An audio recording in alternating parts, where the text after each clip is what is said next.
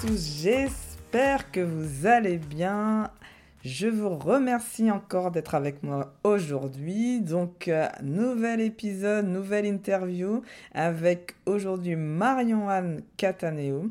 Alors, Marion-Anne a été guidée, vous allez le voir dans l'interview, c'est une interview avec que j'ai pris euh, beaucoup de plaisir à faire. J'ai beaucoup rigolé, donc vous allez entendre beaucoup mon rire dans cette euh, interview. Elle a été guidée tout au long de sa carrière par les opportunités et surtout un fort désir de grandir et ça se sent, vous allez le voir dans cette interview.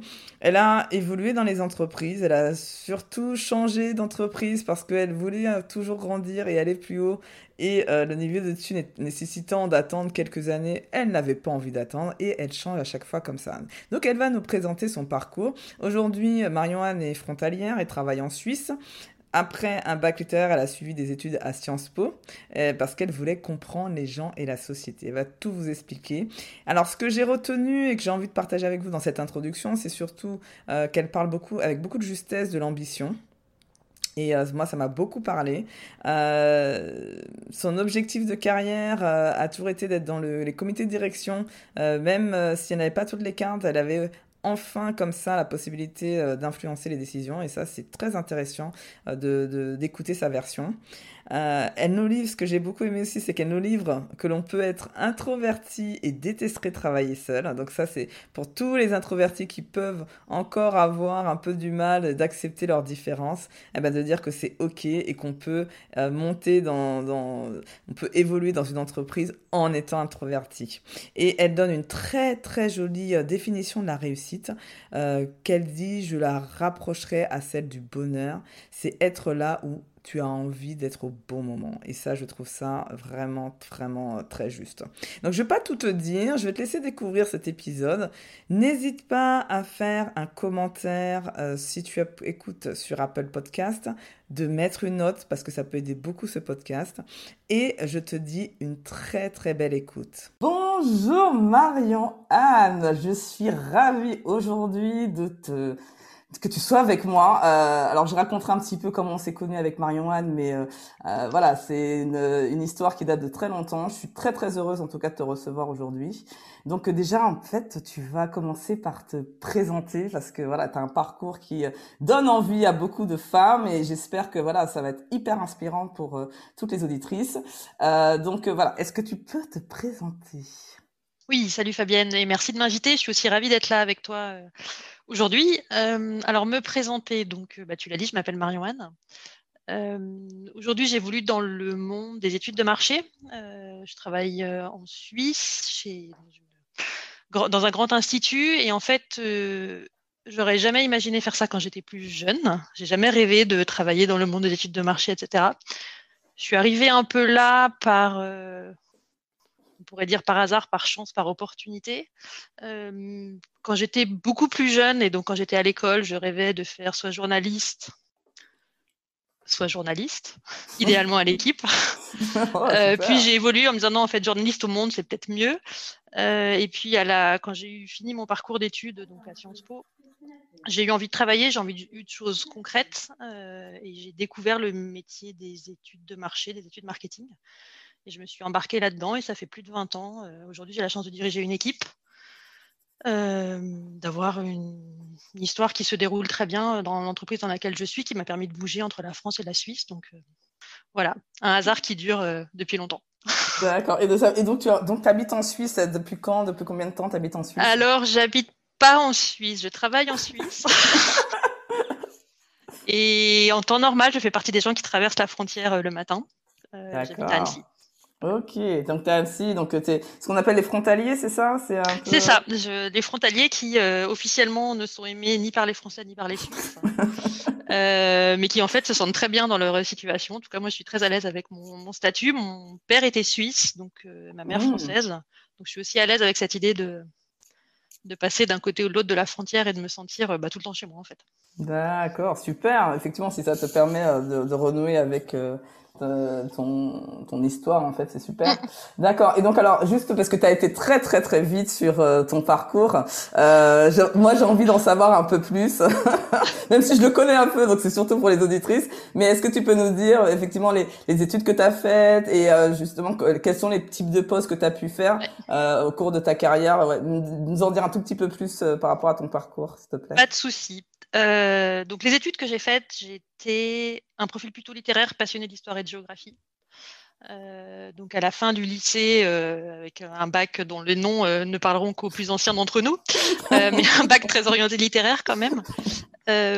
j'ai fait Sciences Po parce que j'aimais ce côté, bah voilà, comprendre la société, comprendre les gens, comprendre ce qui se passe dans le monde, la géopolitique, etc. Et j'ai poursuivi après Sciences Po, donc sciences politiques, avec un maintenant ça s'appellerait un master 2, euh, de, c'est très précis, de sciences politiques des pays de langue germanique. Très très ah. pointu à Strasbourg. Ah ouais, très expert déjà. Très expert, voilà.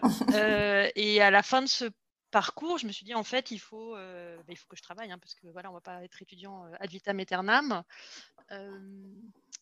Et ben voilà j'ai fait ce, ce, cette formation très spécialisée sur les pays de langue germanique. J'ai la nationalité française et suisse. Je vais aller investiguer ce qui se passe au, à la frontière avec Genève en fait et la Suisse et aller euh, parler avec des mairies pour voir si l'une d'entre elles serait pas intéressée pour avoir euh, une très jeune experte euh, en relations internationales. Et une de ces mairies proches de Genève m'a orienté vers un cabinet de conseil avec lequel il travaillait sur des missions et m'a dit bah, écoutez, nous, non, pas en tant que mairie parce qu'on n'embauche pas spécialement, mais on travaille avec un cabinet de conseil à l'époque qui était basé à Grenoble et peut-être qu'il recrute. Et j'ai commencé comme ça, comme petite chargée d'études euh, qui a fait sa première mission sur euh, la zone franche euh, entre Genève et Ferney-Voltaire à l'époque. Ah ouais, Ça date d'avant les années 2000. et puis de fil en aiguille, donc je suis rentrée comme chargée d'études dans ce cabinet, qui était donc à Grenoble, un tout petit cabinet d'études. Au bout de trois ans, je me suis dit, mais ce métier me plaît beaucoup, mais ce cabinet est trop petit pour, pour que j'évolue, parce qu'en fait, on était trois, donc euh, il y avait mmh. deux managers et puis moi qui étais, euh, entre guillemets, la chargée d'études. Donc, je m'en souviens très bien, c'est mon frère à Noël qui, en lisant un magazine, a vu une offre d'emploi. Pour... À l'époque, on publiait des offres d'emploi dans les magazines, mon Dieu. c'est vrai, vrai, que ça, ça, fait un autre monde un peu. Ça fait un autre monde, mais voilà, j'assume. Euh, et donc mon frère aîné qui voit ça, c'était à l'époque euh, CSA qui était un institut pour le coup reconnu euh, à Paris, qui me dit regarde, ils recrutent, euh, vas-y, vas-y, tente ta chance, euh, tu vas à Paris et tout. Et donc j'ai tenté ma chance, ça a marché, je suis restée cinq ans chez CSA en évoluant de chef de groupe, donc où je commençais un peu à manager, à directrice d'études. Donc après, c'est des titres un peu internes, mais qui petit à petit font monter en compétences en management et en relations commerciales avec les clients pour vendre des, des, projets marketing et des études de marché pour ceux qui pas forcément une connaissance très précise de ce milieu-là. Euh, donc CSA, et puis à nouveau chez CSA, tout d'un coup, je me suis dit, ben, en fait, euh, c'est trop petit.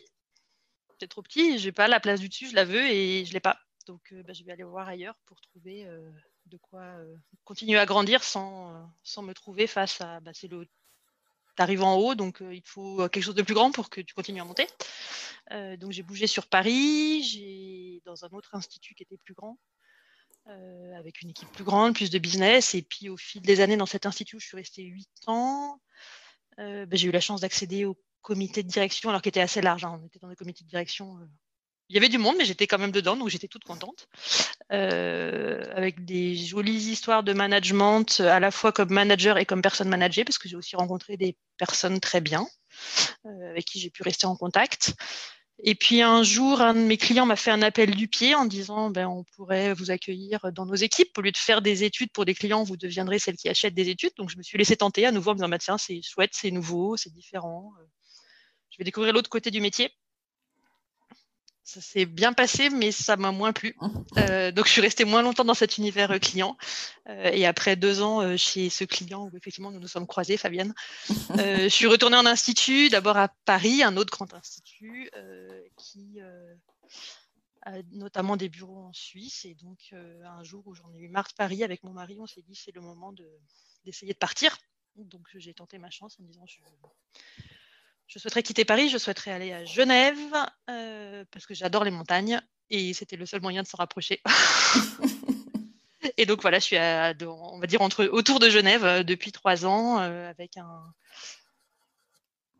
alors sur le papier, un business qui est plus petit ou un management qui est plus petit que celui que j'avais à Paris, mais dans lequel je me sens beaucoup mieux parce que euh, bah, c'est plus humain et l'environnement personnel compte autant que le professionnel. Donc pour le coup, j'ai trouvé le bon équilibre entre euh, continuer à manager des équipes, continuer à parler à des clients, continuer à vendre des chouettes projets et, le week-end ou le soir euh, m'échapper dans la montagne, prendre mon vélo, prendre mes skis selon la saison et avoir la bonne balance pro-perso.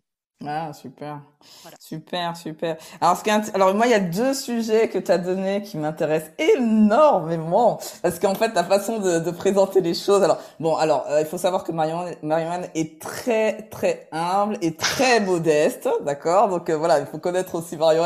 Elle, si, elle a, elle a, elle a eu des très bons postes. euh, donc, il faut, voilà, il faut juste se le dire.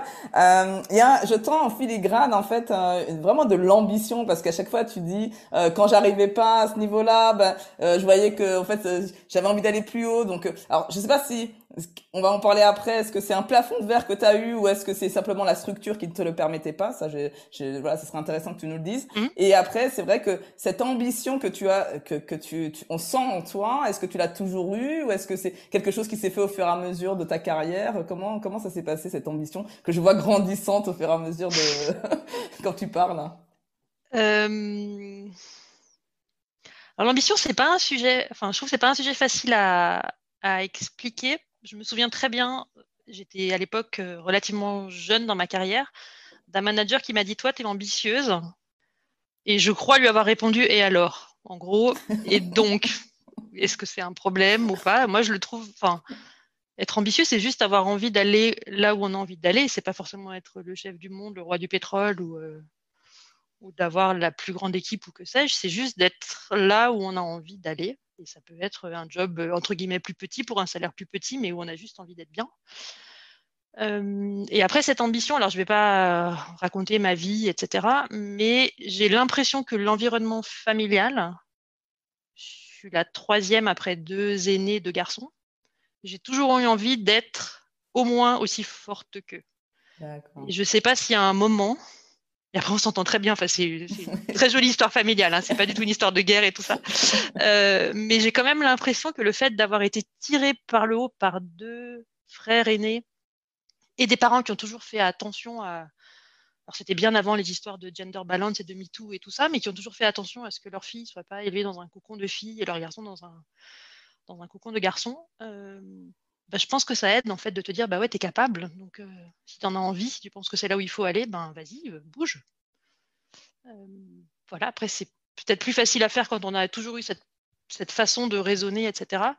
mes parents m'ont toujours encouragé à faire ben, des trucs super chouettes en fait me disant il n'y a pas de raison que tu le fasses pas, tu veux partir toute seule en Russie en vacances, ben vas-y, fais. Enfin, oui, c'est-à-dire qu'il y a, il y a, ce, que je, ce que je comprends en fait dans ton éducation, c'est que tu as eu la chance en fait euh, de d'avoir euh, déjà qu'on croit en toi, c'est ce que j'entends, mais à la fois aussi que tout est possible quoi. Il y a j'ai l'impression un, un sentiment qu'il n'y a pas de il y a rien qui peut t'arrêter si tu as envie de quelque chose, tu te donnes les moyens et tu le et tu as. et à nouveau, c'est pas qu'une histoire de moyens financiers, c'est-à-dire c'est pas, c'est vraiment te dire, bah, si tu veux le faire, tu te donnes les moyens, tu vas travailler l'été pour récupérer un peu d'argent, tu, tu vas-y, te mettra pas de frein et tout est possible, tout est euh, à nouveau du moment que tu en as envie. Et si tu penses que c'est le moment de trois petits points, bah vas-y, lance-toi. Mm. Euh, et donc oui, bah oui, je, voilà, je suis ambitieuse. Après, je le clame pas sur tous les toits et ça se voit pas forcément. Effectivement, tu me connais et, si tu me vois ce soir sur la vidéo, tu vois que j'essaye pas d'impressionner. Euh, mais oui, j'ai ça en moi et le et l'histoire du plafond de verre ou pas, en fait, quand j'ai bougé, c'était pas un plafond de verre, c'était effectivement des structures. La première entreprise où j'étais, on était à nouveau, voilà, je le redis, on était trois. Euh, il y avait deux managers. à l'époque, j'avais 23 ans. Eux, ils en avaient, ils me paraissaient vieux comme tout. Et ils avaient à peine 40 ans, mais ils me paraissaient très vieux à l'époque. je me disais, mais ils vont jamais partir. Et du coup, moi, je vais pas grandir parce qu'ils sont là tous les deux. Euh, et avant que je prenne, entre guillemets, leur place, ça va prendre des années. Je vais pas attendre des années, en fait. Donc j'ai changé et, euh, et, le premier institut que j'ai rejoint était de moyenne taille, donc déjà plus grand, donc avec plus d'espace pour grandir et évoluer. Mais il y a un moment où je me dis, bah non, l'étage du dessus, ça va prendre trop de temps parce qu'il y a des gens qui sont en place qui vont pas bouger tout de suite. Le turnover est pas élevé, donc maintenant je vais aller voir ailleurs pour avoir euh, bah, plus de paliers et me rapprocher d'un d'un comité de direction en fait. D'accord, c'est-à-dire que toi, en fait, tu avais un objectif, parce qu'à chaque fois, je dis à l'audience, ce qui est important, en fait, c'est d'avoir un objectif euh, à peu près clair. Ça veut pas dire tout bien défini, mais avoir un objectif pour savoir, en fait, donner, avoir l'énergie pour y aller. Toi, tu, ce que tu es en train de dire, c'est qu'en fait, ton, ton objectif, c'était un peu d'être dans un comité de direction euh, pour pouvoir être dans peut-être les discussions stratégiques, les discussions. Qu'est-ce qui faisait que tu avais envie d'aller justement dans ce comité de direction? Qu'est-ce que tu voyais en fait que tu n'avais pas quand tu étais en dehors? En fait, j'y voyais et j'y vois encore la possibilité, la possibilité d'influencer des décisions. Hmm. Et donc de dire, j'ai, je, ne pense pas que je sois capable de diriger une entreprise seule parce que j'ai besoin des autres et je me dis mais non en fait ça doit être une affreuse solitude que d'être chef d'entreprise. Par contre, le comité de direction est une façon de se dire, bah, je peux quand même influencer. Alors, j'ai pas la main sur tout. Euh, et puis à la fin, il y a toujours quelqu'un qui décide qui n'est pas forcément toi, et c'est le financier qui va décider à la fin ce qu'on fait. Mais quand même de dire, je peux influencer des décisions euh, sans vivre la solitude d'un créateur d'entreprise. En fait. Parce que toi, tu es quoi? Tu te décrirais comme euh, justement un manager vraiment équipe. Toi, tu aimes avoir beaucoup de monde autour de toi. Hein. Le côté humain, c'est parce que tu en as parlé un petit peu. c'est c'est quoi la ah. place toi, pour toi de l'humain dans tout ça? Alors, je fais partie des gens plutôt introvertis qui adorent être seuls, mais qui en fait n'aiment pas travailler seuls. Donc, je suis très bien avec moi-même à plein de moments dans ma vie. j'aime pas la foule, j'aime pas les grands groupes, euh, voilà. Enfin, les grands groupes de gens, pas les grands groupes d'entreprise, mais les grands groupes de gens. Mmh euh, et inversement, dans le travail, au fil des années, je me suis rendu compte que j'étais nettement moins performante si j'étais seule. C'est-à-dire que le binôme, pour moi, de dire bah, je travaille avec quelqu'un qui est euh, mon bras droit, mon père, ou un, un manager avec qui je me sens bien, euh, bah, ça marche très très bien en fait. D'accord. Parce que quand tu recherches des personnes comme ça, ce sont des personnes qui euh, euh, qui te complètent, qui sont euh, qui compensent un peu ce que tu n'es pas. C'est qu'est-ce que qu'est-ce que tu recherches justement de le fait d'être entouré C'est c'est quoi exactement? C'est ou c'est simplement la, la convivialité euh, pour l'énergie, pour. Euh? C'est initialement, je pense, pour m'apporter ce que j'ai pas.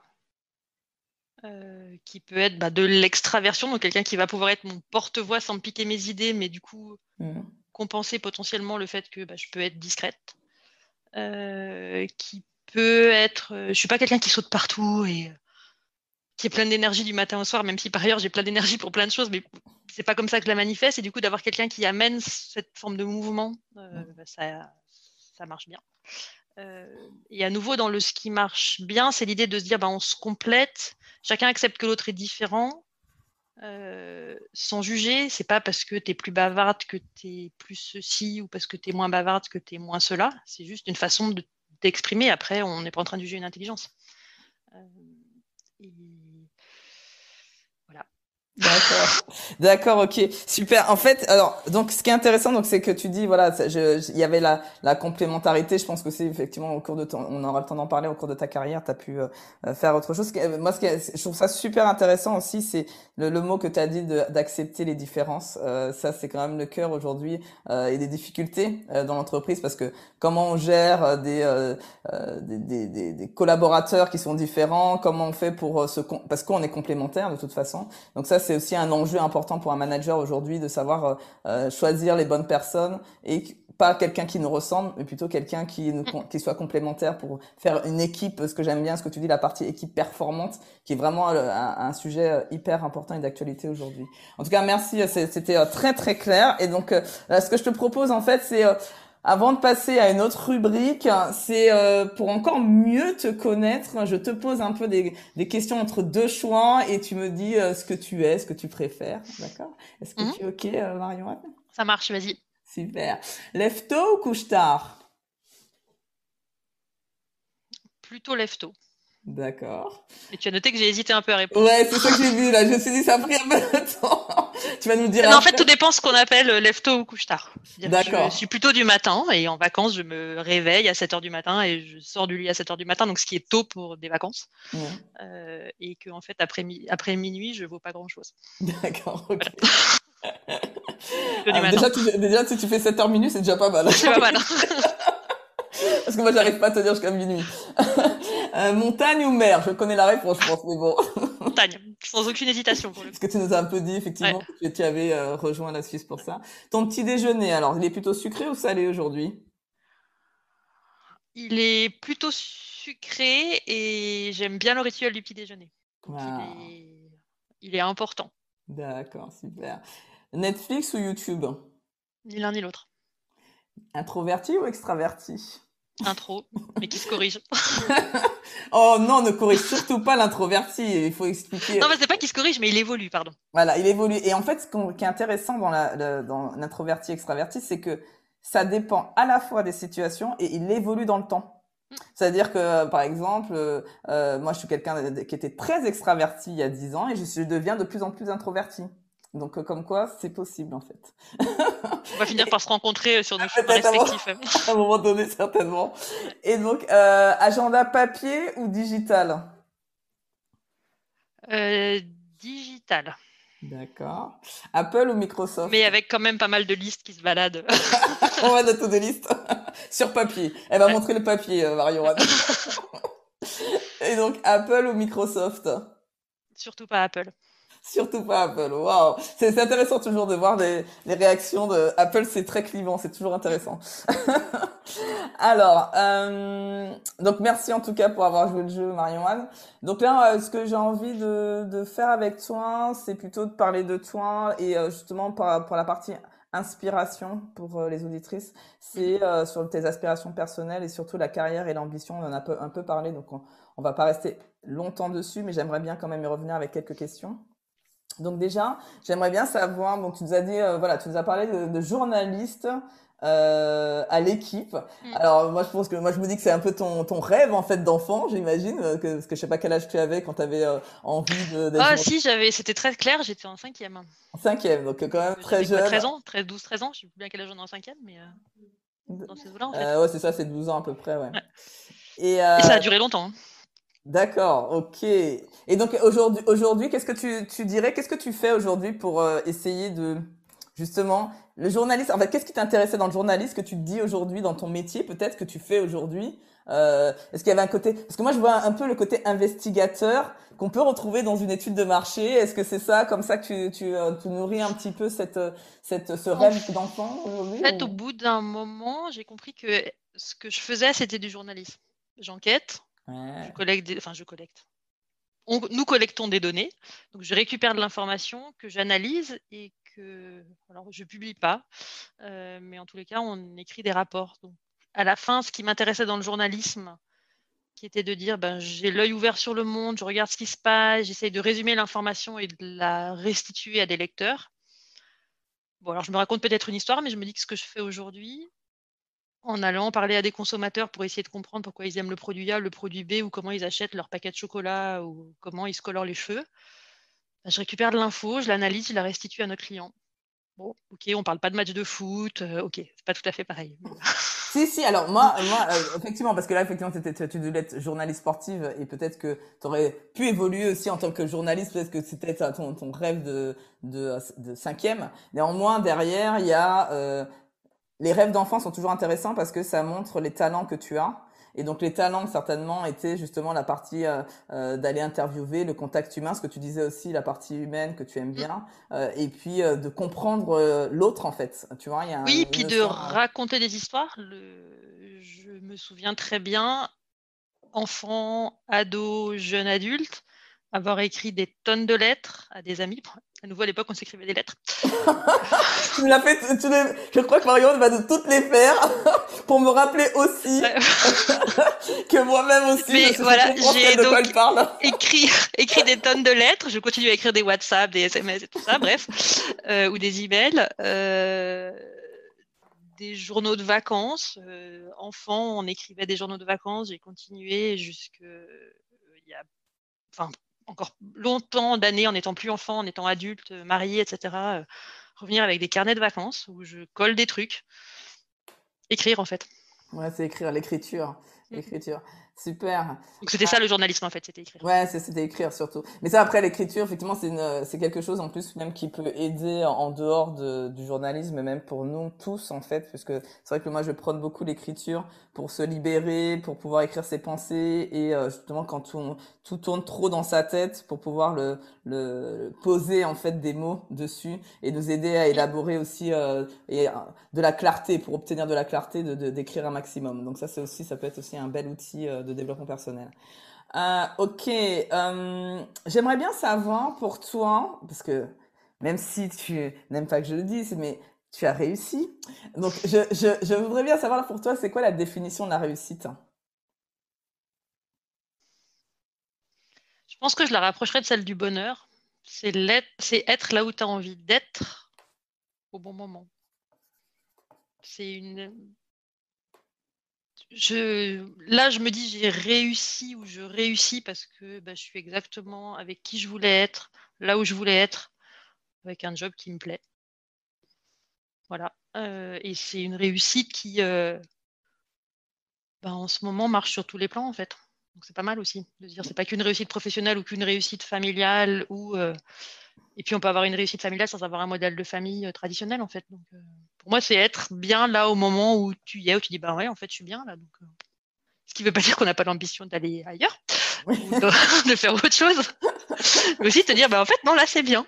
Ouais, là, t'es bien. Ok. Et qu'est-ce que tu, à ton avis, qui va faire que tu vas te dire, euh, parce que quand on est dans une zone de confort, en fait, généralement, après, on n'a pas trop envie d'en sortir.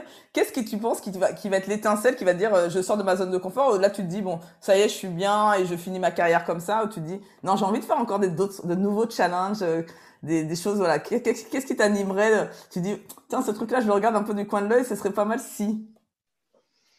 Euh, parce que je regarde du coin de l'œil, parce que oui, je regarde des choses du coin de l'œil, c'est une forme d'alignement total des valeurs. Alors, je suis pas une ah. révolutionnaire, je suis pas anticapitaliste et tout ça, c'est pas du tout moi. Néanmoins, il y a des moments où je me dis qu'est-ce que ça donnerait dans une entreprise qui vraiment euh, est dans un autre modèle de société? Ah, très intéressant. Très intéressant. C'est vrai que c'est. Du coup, ça serait un, ça serait pas tant mon job qui changerait que l'environnement dans lequel je le fais. Hmm, d'accord. C'est-à-dire que c'est en termes de, de, de, ce que tes journées comment elles se construisent, tu trouves que voilà, c'est tu tu tu excèdes dans ce que tu fais et tu le fais bien.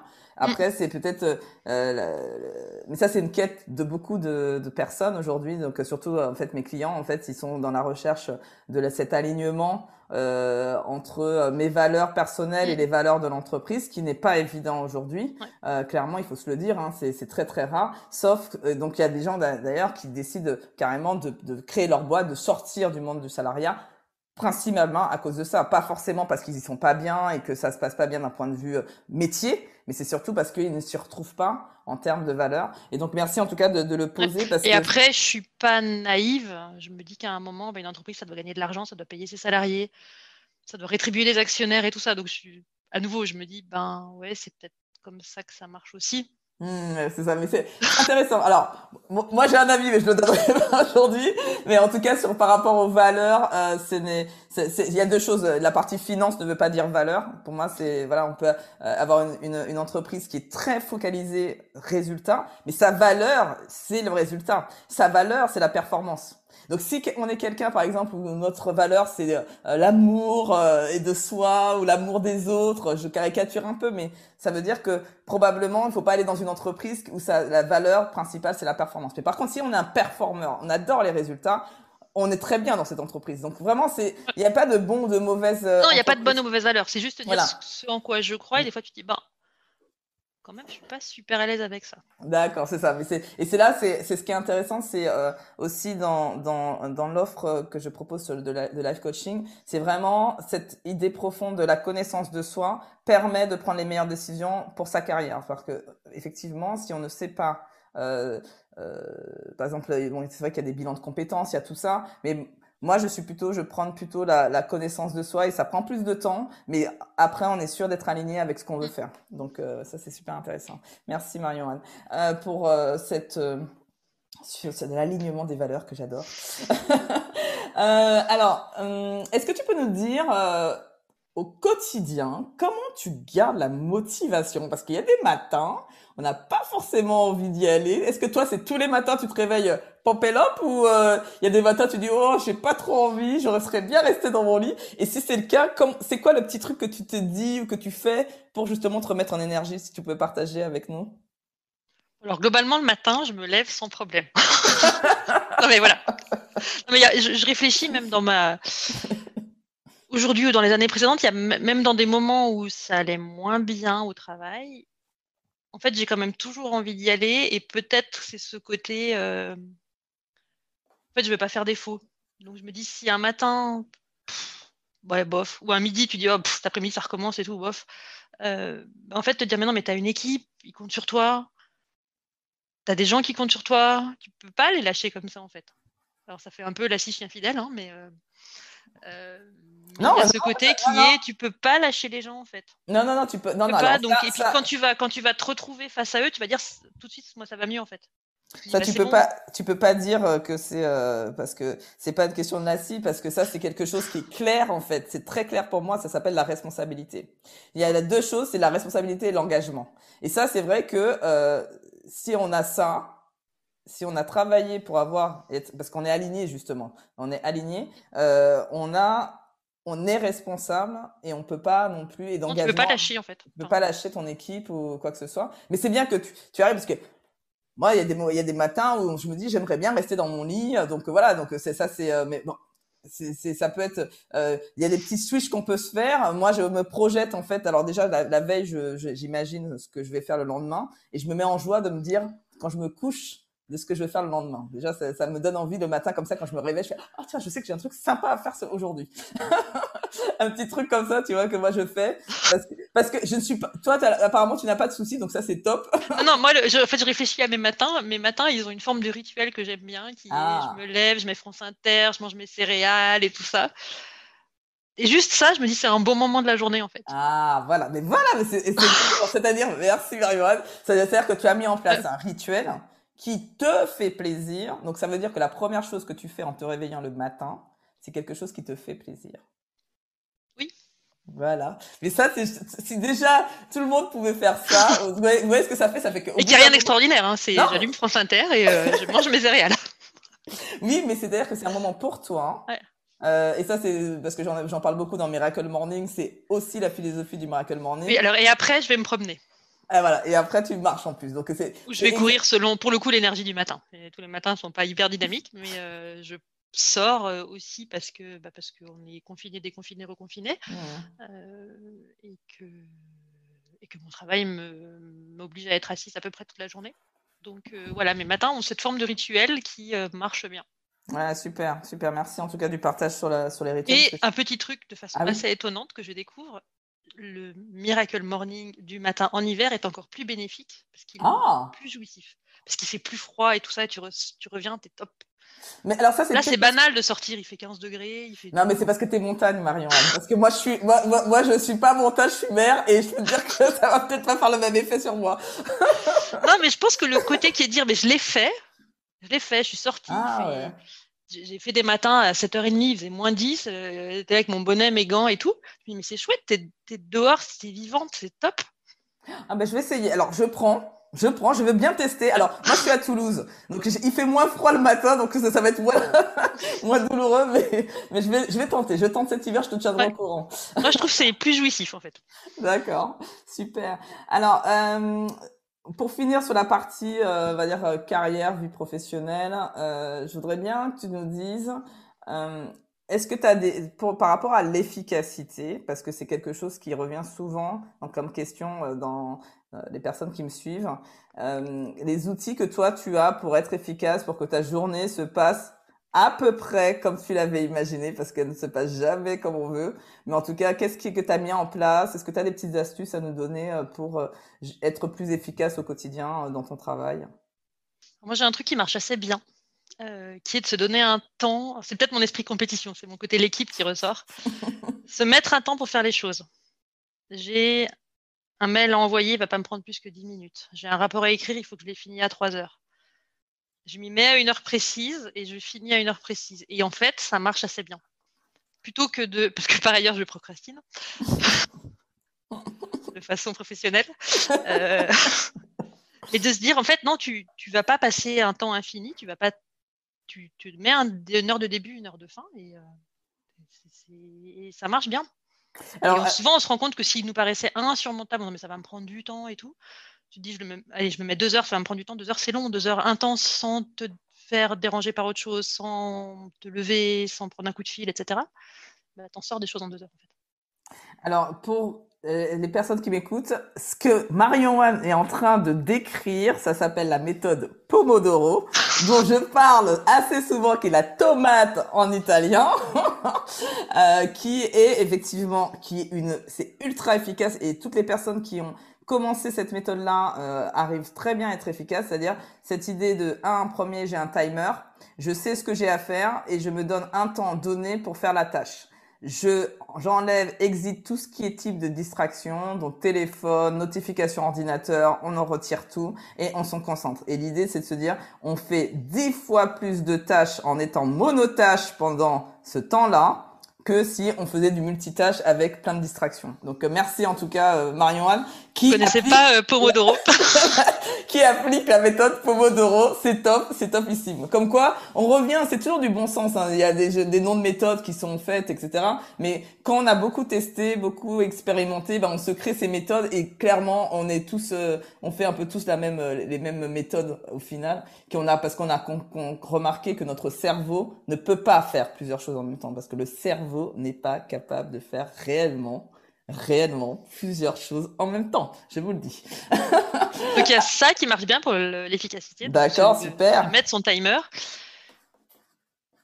Et de temps en temps, un peu de relativité et de se dire, euh, bah, juste reviens au concret, t'as quoi à faire, c'est pas, tu, tu, penses que c'est un truc compliqué ou tu vas avoir besoin de X temps et de peut-être parler à 10 personnes et tout ça, puis en fait tu dis, bah non, en fait c'est simple.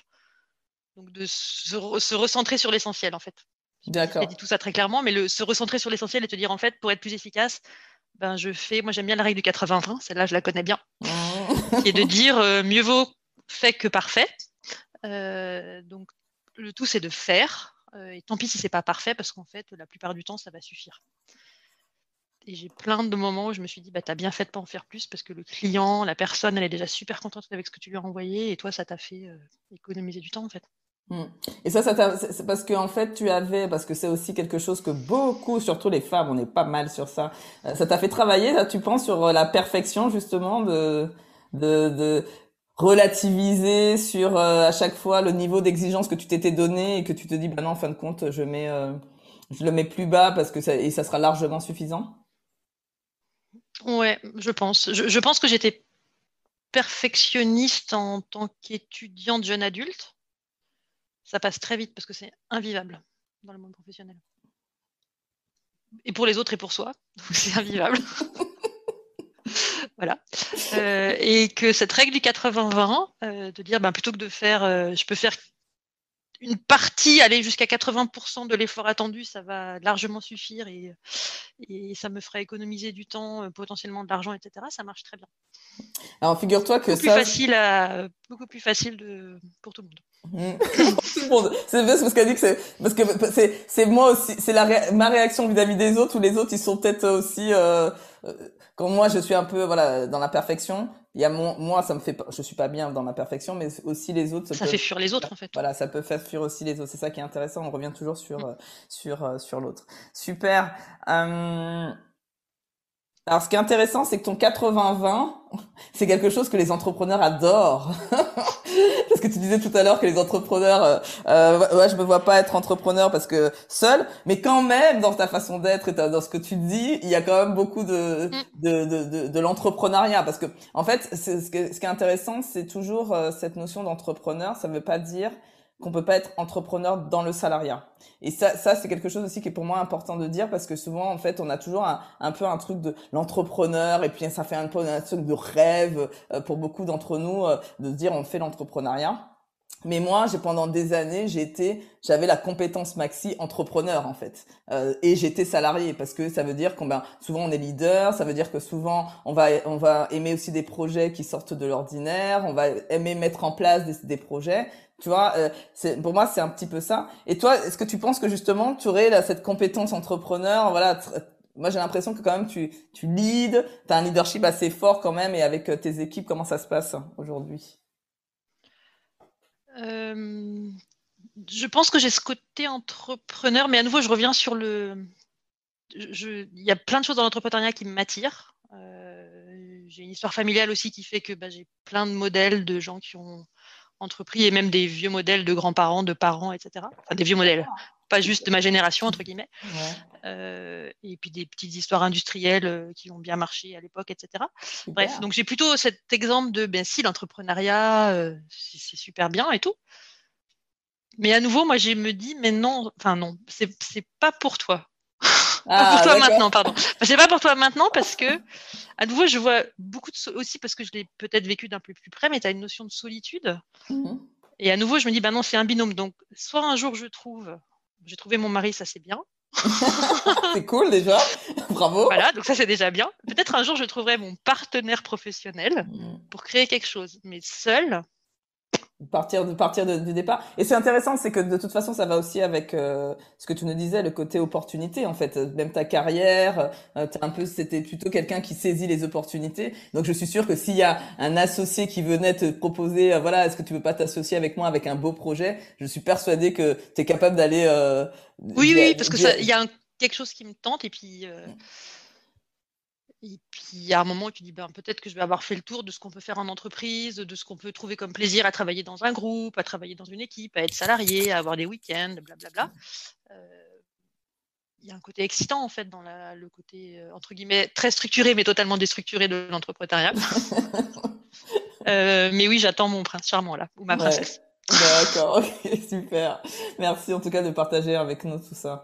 alors, Là, de toute façon, je vais, je vais. Euh, D'habitude, j'ai des petites questions, mais on a beaucoup, beaucoup euh, dit de, de, choses sur la partie perso en même temps. En fait, euh, tout a été euh, dit. Donc, ce que je te propose, c'est de parler de la partie un peu management et tips, parce que c'est quelque chose que, qui moi me tient à cœur de transmettre le maximum de contenu sur la partie management, parce que tout le monde n'a pas accès à ça et que mmh. voilà, quand on est dans des belles entreprises, on a accès à, à du management et on vit beaucoup de situations hyper apprenante surtout. Euh, donc, est-ce que tu peux nous partager déjà d'un point de vue plus personnel, quel, serait ton plus beau souvenir euh, d'équipe que tu as eu, que ce soit aujourd'hui dans cette équipe aujourd'hui ou même euh, dans le passé hein. Mais qu'est-ce que un, événement que tu as envie de partager avec nous Tu te dis ah ça c'était un, vraiment un beau souvenir d'équipe. J'en ai plein en fait. Je suis pas bien arrivé à faire le tri parce que j'ai des souvenirs plus ou moins anciens ou plus ou moins récents de moments où à, nouveau, je suis très équipe. J'aime bien quand tout le monde est à peu près sur la même longueur d'onde au même moment. J'aime pas quand il y a des gens qui sont pas alignés. Euh, l'alignement, l'alignement. non mais l'alignement pas, pas bien rangé, tous en ligne et tout ça, ça je m'en fous.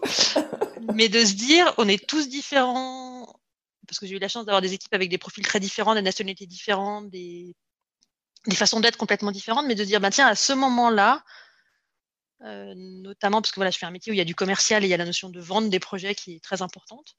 Euh, et, j'ai des très bons souvenirs de belles ventes où on se dit, ben, on est tous contents parce que parce que c'était le plus gros projet qu'on a vendu pour certains, parce que pour d'autres c'était une catégorie qui leur tenait à cœur, parce que pour d'autres c'était leur client préféré, et tout ça réuni au même moment. Je me souviens qu'on s'est payé des Coca-Cola euh, à la machine, au distributeur, à la point d'heure dans des bureaux pour se dire super, on fête un succès commercial et on est tous contents pour différentes raisons, mais finalement, on est tous contents ensemble. Et moi, c'est cette notion de, au même moment, le groupe vit avec des, angles de vue différents, mais vit la même joie, le même bonheur, la même satisfaction. Après, on met le mot qu'on veut derrière.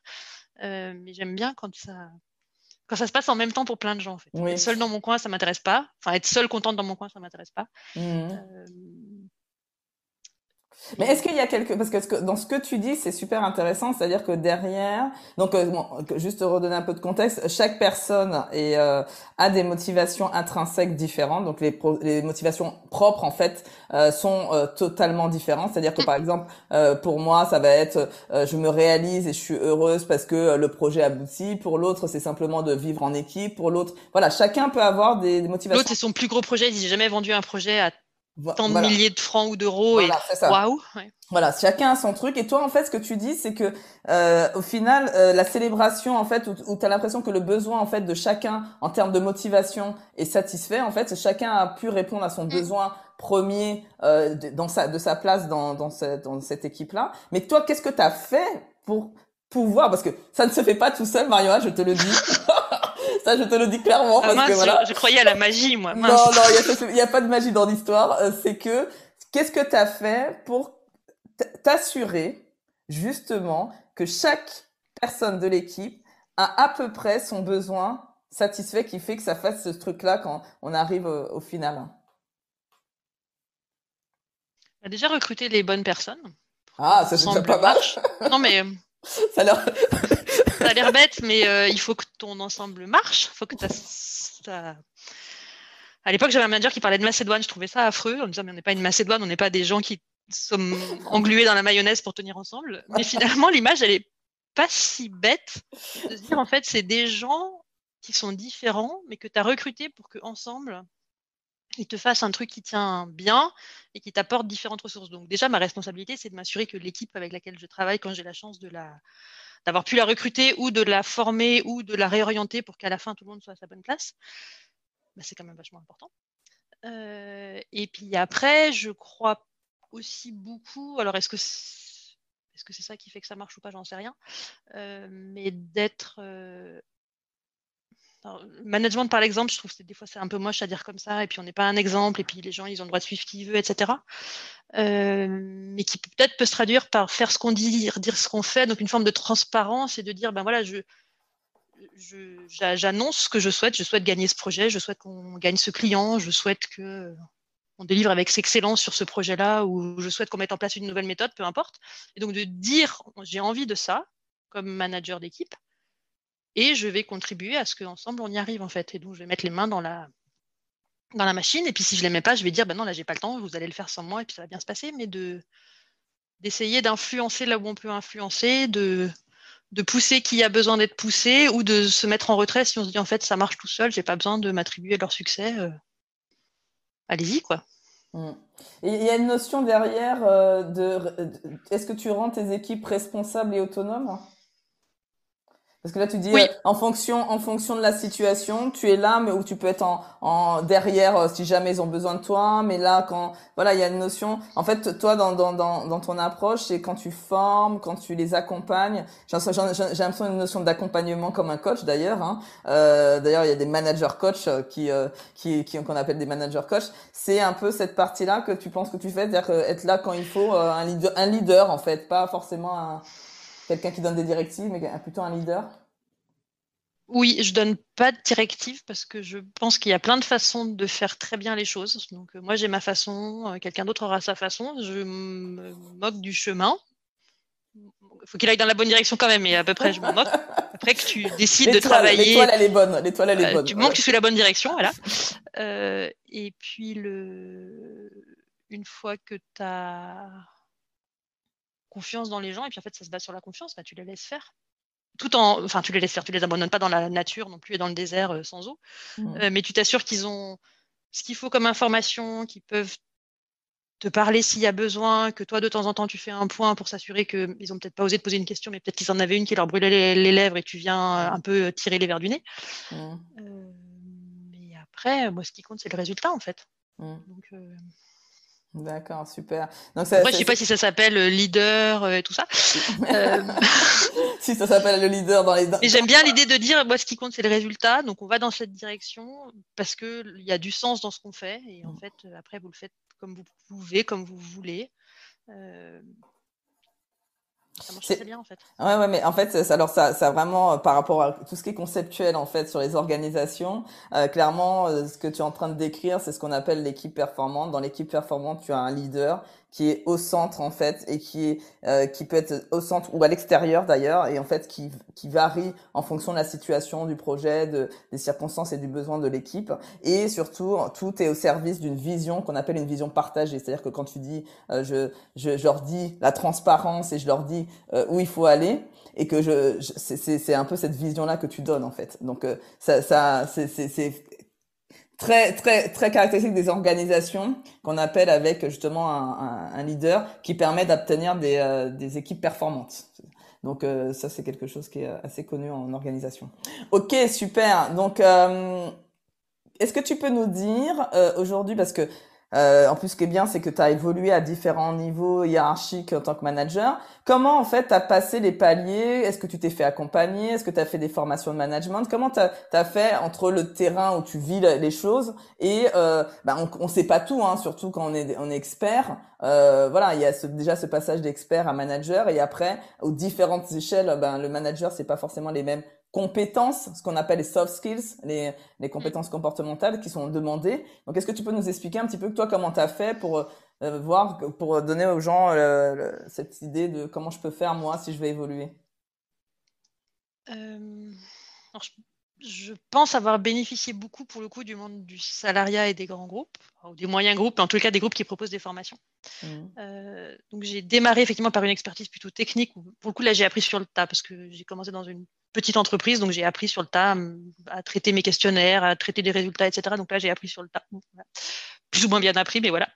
Euh, et ensuite, dès que je suis passée dans des, notamment en venant à Paris, dans des entreprises plus structurées avec euh, ben, des trainings, donc des, formations, euh, j'ai fait finalement assez peu de formations techniques et pas mal de formations management et aussi des. J'aime pas dire formation parce que pour moi c'était plutôt de l'information, mais qui du coup est très utile pour apprendre à se connaître. Euh, donc mmh. les toutes premières que j'avais fait où on pense qu'on est timide, en fait non, on découvre qu'on est introverti, pas mmh. pareil. Euh, ensuite, alors j'ai perdu maintenant le nom de cette formation. Je pense qu'elle s'appelait Disque avec l'histoire des couleurs. Mmh, disque, oui, tout à fait, c'est euh, ça. Où il y avait une fille qui était géniale. Pendant trois jours, on avait, enfin, j'avais vraiment beaucoup aimé cette notion de dire, en fait, maintenant que je connais qui je suis. Oui, on sait qui on est, mais en fait, des fois, on ne sait pas tout. maintenant que je comprends. c'est maintenant que tu, as des Maintenant que j'arrive à me comprendre. Euh, et surtout, parce que ce qui peut paraître à nouveau, voilà, j'ai pu paraître timide, je suis quelqu'un qui rougit, je peux être introverti, je suis très bien seule, etc. Mais en fait, tout ça, c'est pas grave. c'est une façon d'être et on peut très bien vivre avec et en tirer plein de force du moment qu'on arrive à trouver les petits trucs qui font que ben, on va pas rester tout seul dans son coin et par des petits leviers, on se dit, bah non, en fait, regarde le networking, c'est super. Tu n'as pas besoin de parler à 100 personnes d'un coup, tu parles à une personne, puis à une autre, puis à une autre. Un bon début. Euh, et tout ça, ça s'apprend dans ces, dans ces formations. Donc là, il y avait eu 10, qu'après, euh, j'en ai fait une qui était un peu équivalente, où à nouveau, on joue avec des couleurs, et alors on est plus bleu, plus vert, plus jaune, etc. Je suis pas du tout jaune. Euh, Moi, je suis très jaune. voilà. Et, à nouveau, parce que je, à nouveau, je, pense que je l'ai dit plein de fois, mais la notion du binôme et de s'entendre avec quelqu'un. Et euh, à un moment dans ma carrière, j'avais un profil qui à l'époque était très vert, le côté très humain, très empathique, etc. Et mon manager était très rouge, et c'est un manager, que tu connais, Fabienne, parce que tu l'as croisé quand nous nous sommes croisés. Euh, et c'était pas dans l'entreprise où nous sommes croisés, bref, quelqu'un que j'ai suivi après, bref, qui était très rouge on travaillait super bien ensemble et je me souviens de la formatrice qui me dit mais non mais vous pouvez pas travailler avec une rouge vous êtes verte. Je dis mais si on peut si chacun accepte que l'autre est mmh. complètement différent mmh. et qu'on n'est pas en train de se juger mais qu'on est juste en train de dire elle a des forces que j'ai pas du tout et inversement je lui apporte ce qu'elle a pas du tout. Mmh. et du coup on fait pas compétition on est juste euh, les deux pièces d'un truc. Voilà. Donc j'ai bénéficié de tout ça. Euh, après un peu plus tard on m'a proposer du coaching parce que, euh, ben, parce que j'avais un peu du mal dans certaines situations de management avec, euh, ben voilà, face à une grande gueule, je ne sais pas toujours comment faire parce que c'est pas du tout mon style. Euh, et j'ai trouvé très bien d'avoir quelqu'un à qui on peut, alors tout dire, je sais pas, mais en tout cas en dire suffisamment sans aucun jugement et de dire, bah voilà, j'ai cette cette forme d'échange, euh, quelqu'un qui n'est euh, ni de ma famille, ni mon chef, ni mon collègue, ni rien du tout, juste quelqu'un qui est là pour te donner deux, trois petits trucs et je pense que c'est en discutant avec elle que je me suis dit, en fait, c'est le moment de quitter Paris et de partir, vivre là où tu as envie de vivre, sans renoncer au travail que tu aimes, sans tout plaquer, etc. Juste, mmh. c'est ce petit pas de côté, il, se fait, en fait. D'accord, super. Je pense que c'est cet accompagnement-là qui m'a permis de dire, mais en fait, il suffit de le demander. tout n'arrive pas naturellement, il suffit de dire, je veux je veux profiter, enfin, je, souhaite bénéficier d'une mobilité internationale. Est-ce que je mmh. peux me mettre dans une, dans une configuration de changer, changer, de, changer de pays sans changer d'entreprise, en fait? D'accord, ok. Donc c'est intéressant ce que tu dis, c'est effectivement le, le côté euh, euh, bah, si tu demandes rien n'a rien, c'est un peu ma phrase, mon adage. Hein, si, qui ne demande rien n'a rien en fait, c'est un peu simple. Euh, mais c'est vrai que des fois c'est pas toujours évident euh, de demander et c'est euh, c'est comment il faut se préparer. Ce qui est important c'est de se préparer pour euh, faire la demande et d'être à l'aise et même demander des conseils à d'autres personnes autour de nous pour faire même des simulations si besoin. Moi ce que j'ai ce que j'ai qui m'intéresse en fait dans ce que tu as dit là, c'est as dit donc tu as fait un coaching par rapport au fait que bon on suppose que parce que tu dis que tu es introverti que face à une grande gueule, c'était compliqué. Est-ce que tu peux, nous, sans nous dévoiler la situation ni rien, mais juste nous dire le petit tips en fait que tu as, as retenu euh, pour justement gérer ce type de situation conflictuelle euh... À nouveau, enfin, pas facile à dire le tips parce qu'il y a plein de petites choses qui font. C'est pas juste un tips, c'est peut-être une combinaison de plein d'éléments, mais il y en a notamment un qui est euh, bah, de ne pas se sentir en situation d'infériorité en fait. Pas parce que tu parles pas le plus fort, c'est pas parce que tu n'es pas le plus grand, euh, etc. Tu peux tout à fait, alors sans tenir tête non plus, parce que c'est pas un combat, on était dans la même équipe, c'est des gens que je manageais, mais qui juste, j'avais l'impression que tout d'un coup, euh, ils étaient plus forts que moi. Et tu dis, mais non, en fait, d'abord, tu as ta légitimité de c'est toi qui as le job, donc euh, c'est pas elle, c'est pas lui, c'est toi. et du coup, des fois, juste de se remettre en disant, mais non, en fait, tu es à ta place. Arrête sans arrêt de te dire que tu n'es pas à ta place. Tu es à ta place. Donc maintenant, tu, tu, fais, tu, tu, fais ce que tu penses savoir à faire. Et en l'occurrence, ce que je faisais été bien. C'était juste, peut-être, enfin pas juste, parce que c'est, pas, c'est quand même important, euh, mais peut-être un problème de légitimité, le syndrome de l'imposteur. voilà, c'est ce que j'allais te dire. j'allais te dire, effectivement. Et c'est, venir, hein. c'est pour ça que c'est important de, de euh, ce syndrome de l'imposteur. Alors, ce syndrome de l'imposteur, c'est aussi euh, bah, quand on fait une prise de poste, c'est un peu normal de de, de, pas se sentir à sa place, de, de se dire peut-être qu'ils vont voir qu'en fin de compte, c'est pas, je suis pas assez compétente pour le poste. Il y a beaucoup de personnes qui me disent ça, euh, mais euh, c'est quelque chose qui se travaille et qui euh, voilà, qui euh, euh, c'est aussi de la confiance et c'est parce qu'on va expérimenter plein de choses qu'on va y arriver. Et c'est surtout de travailler sur ce qu'on appelle l'estime de soi. Euh, aussi qui permet euh, de passer ce cap de sur le syndrome de l'imposteur. Ok, super. Euh, alors on va finir parce que là c'est super passionnant, euh, mais je pense qu'on est presque à une heure, Mario. Et en fait j'aurais plein d'autres questions à te donner, mais on est un épisode 2 voilà, on va peut-être faire un épisode 2 euh, pour, pour c'est en fonction des retours, mais c'est vrai que ouais, non, ton, ton parcours vraiment est très inspirant et euh, surtout euh, tout ce que tu as pu mettre en place par rapport à, à toute, à toute ton expérience. Donc en tout cas, bravo euh, pour tout ça. est-ce que pour finir, j'aimerais bien savoir si, est-ce que tu peux nous donner par exemple un livre que tu pourrais nous recommander, que tu te dis, voilà, moi, je, c'est un livre que qui m'a aidé. Alors après, nous donner un petit peu l'histoire aussi autour du livre, mais euh, voilà, est-ce que tu as, as, as, un livre que tu pourrais nous recommander? Parce que moi, j'aime beaucoup donner des livres à mes auditeurs. Ouais. Alors j'ai un livre, j'en ai qu'un, malheureusement, enfin, heureusement et malheureusement, il est très connu. Il peut paraître très banal, il est essentiel, c'est Le Petit Prince. Ah Essentiel. Et je l'ai lu, tu sais, il n'y a pas, longtemps avec mon fils. il n'y a pas longtemps. Moi, je pense que je l'ai lu ben, petite avec euh, un de mes parents.